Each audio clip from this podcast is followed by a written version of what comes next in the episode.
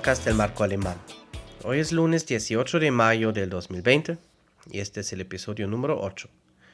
En este podcast te comparto todo lo que tiene que ver con ser extranjero en México. Y si me permites vas a aprender mucho sobre Alemania, su idioma y cultura, pero también sobre tu propio idioma y cultura. ¿Cómo están? Espero que todos bien. Aquí en México ya llevamos dos meses sin salir de nuestras casas, al menos los que estamos tomando la situación en serio.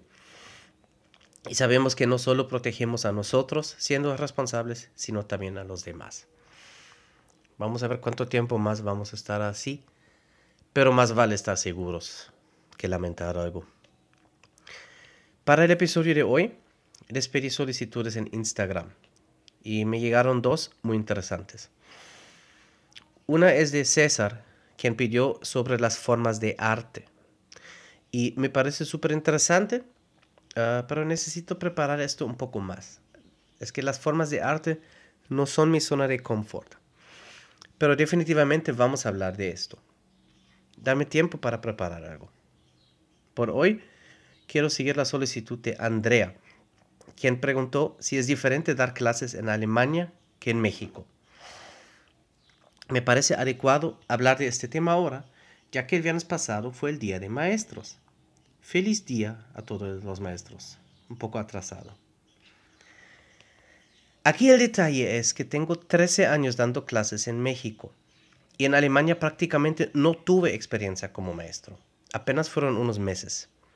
Mis primeros meses, sin experiencia. Por el otro lado, en Alemania yo fui alumno y estudiante y nunca tuve esta experiencia aquí en México. Para compararlo creo que me falta un poco la perspectiva. Si pienso en los salones de clase de Alemania, siempre lo haré desde la perspectiva de un alumno. Y aquí en México siempre será a través de los lentes de un maestro. Entonces la comparación no puede ser justa. Lo que les ofrezco aquí es una comparación de los sistemas escolares. Es un segmento que ya hice el año pasado, entonces ya estaba preparado. Acompáñenme para aprender sobre el sistema escolar alemán, que es único en el mundo por una característica en particular. Vamos con mi yo del pasado. Vamos a dedicarnos al tema que ustedes escogieron, el sistema escolar. Por mi lugar de procedencia y el lugar de residencia voy a comparar los sistemas de Alemania y México, pero me interesará mucho el sistema de otros países. Por favor, escríbanme cómo es, sobre todo los que me están escuchando desde Estados Unidos, Australia, Inglaterra, Holanda o Bélgica. La primera diferencia que noto entre Alemania y México es la educación privada y la pública. En México parece que hay un abismo entre los dos sistemas. Parece que la educación de calidad solo la encontramos en los colegios privados y bilingües. Y claro que sí hay excelentes maestros en el sector público, pero en general deja mucho que desear. En Alemania la gran mayoría de las escuelas es pública, pero cada una tiene sus libertades. Yo, por ejemplo, fui a una escuela pública y que en su misión apostó mucho a las matemáticas y los idiomas, y en el área eh, extracurricular a los artes. Claro que existen colegios privados, por ejemplo, cuando se manejan por la iglesia, pero en general puedo decir que la fundación es el sector público y es de cierta calidad. Ahora comparamos la línea de tiempo para el alumno. En México tenemos dos o tres años de kinder, seis años de primaria y después siguen tres años de la secundaria y tres de la preparatoria y con la opción de hacer la prepa en dos años. Los niños entran a la primaria pública antes de cumplir seis años y típicamente un año después en los colegios privados. Ahí se toma un poco más tiempo. Si lo combinamos con la prepa de dos años, podríamos tener estudiantes de 17 años, incluso de 16 años en casos extremos, quienes ya entran a la carrera en la facultad, si, si fueron por el camino público, ¿no? En mi humilde opinión, esto es muy temprano. Yo a los 17 años todavía ni tenía idea de lo que quería hacer con mi vida. La edad para entrar en la primaria en Alemania es después de cumplir seis. O sea, es como lo que hacen los colegios privados en México. Tenemos el kinder, pero efectivamente no es parte del sistema educativo como tal. No tiene esa obligación de dar um, contenidos académicos. O sea, no es la misión de kinder que los niños ya aprendan a leer o a contar. Nada académico. La misión de ellos son cosas como el control de emociones, las habilidades automotrices, todo esto. Bueno, después de esto tenemos cuatro años de primaria y cinco o seis de secundaria y tres de preparatoria.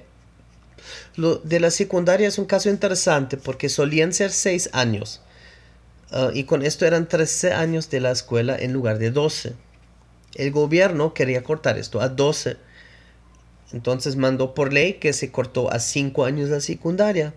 Pero poco a poco los estados, uno por uno, volvieron al sistema de 13 años. Sí, 13 años de escuela. En Alemania parece que se quieren tomar más tiempo. Pues con todo el sistema como está, la edad para enfrentar la facultad es mínimo de 18 años. Más probable que entres a los 19 o algunos casos hasta 20 años. Y en mi opinión personal, en esta parte me apego al sistema de Alemania. No entiendo la prisa que parecen tener en México para llegar a la facultad o al mercado de trabajo. Parece que todo es una carrera que hay que terminar rápido, cuando en realidad cada uno avanza y crece a su propio ritmo. Insisto, creo que yo en México hubiera fracasado por tener que estar listo tan rápido y tan joven. Ahora, vamos a analizar algo que es único en el sistema educativo de Alemania. No sé de otro país. Les acabo de mencionar que la primaria solamente es de cuatro años. Esto es una cosa, que Alemania es de los países donde más temprano los alumnos avanzan a la secundaria. Muchos países lo hacen de seis, como México. Pero hay una particularidad más. La secundaria se divide en tres niveles vamos a llamarlos superior, mediano e inferior.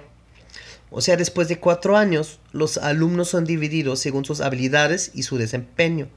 En cuarto grado, los padres de familia se reúnen con el maestro titular en una cita donde éste les da recomendaciones.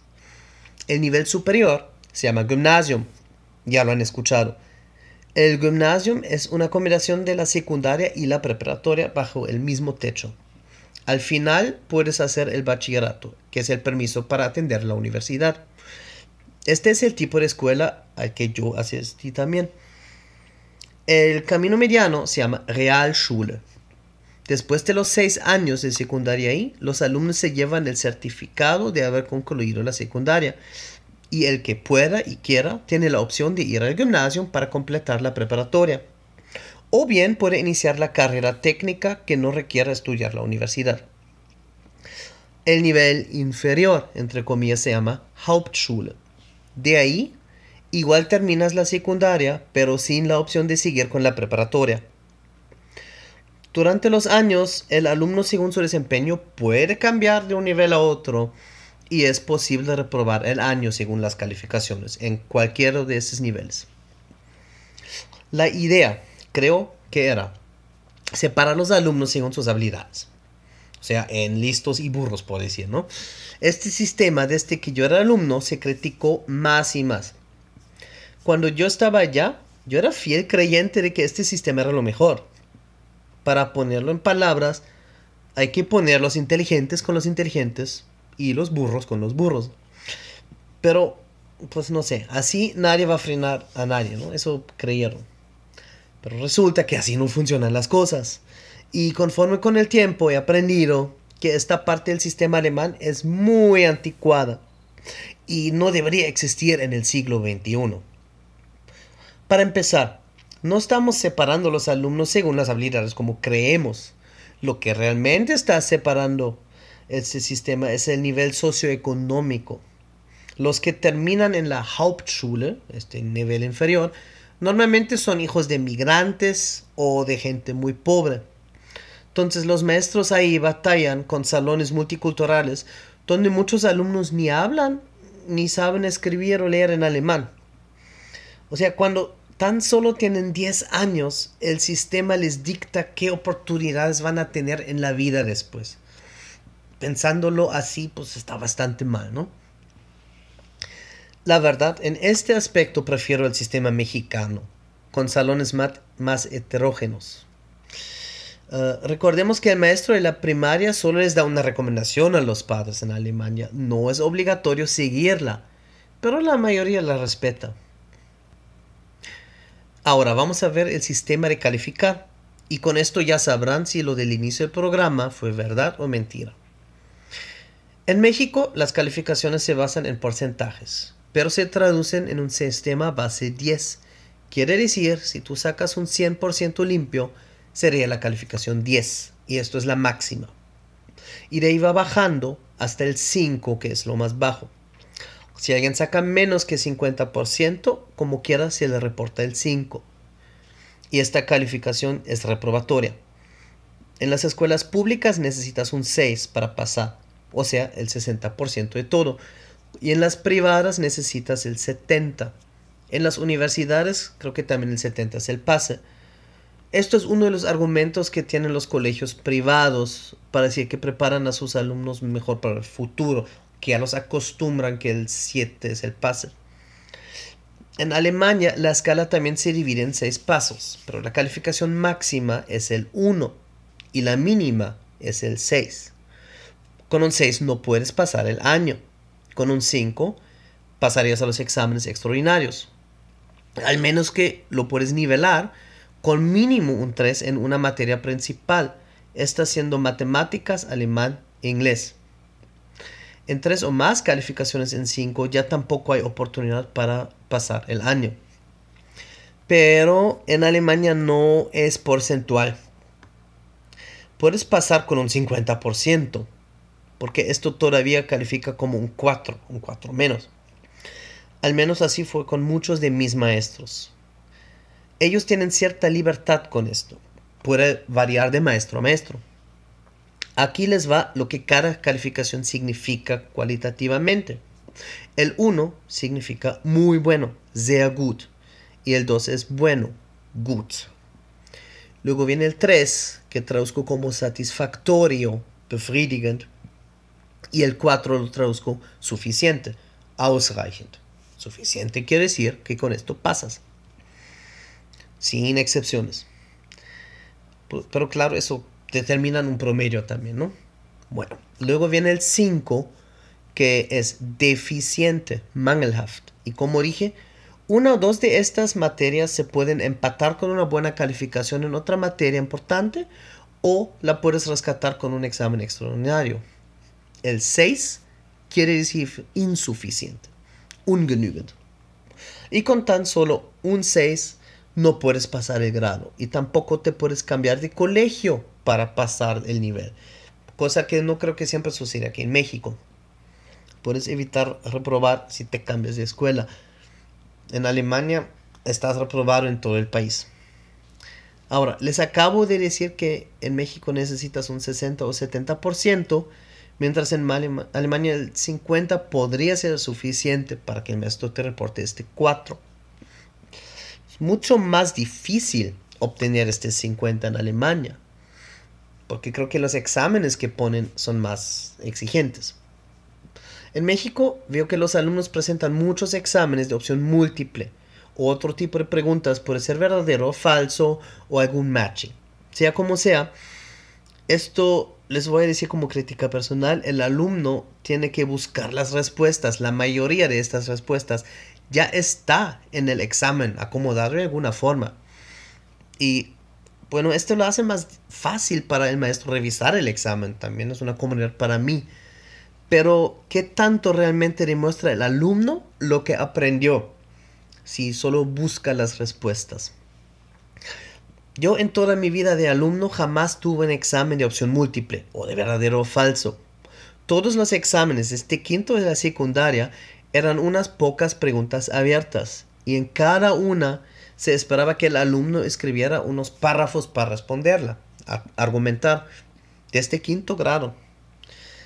No sé, tal vez por esto, como me enseñaron desde chiquito, así me inclino a escribir ensayos y últimamente a grabar un podcast.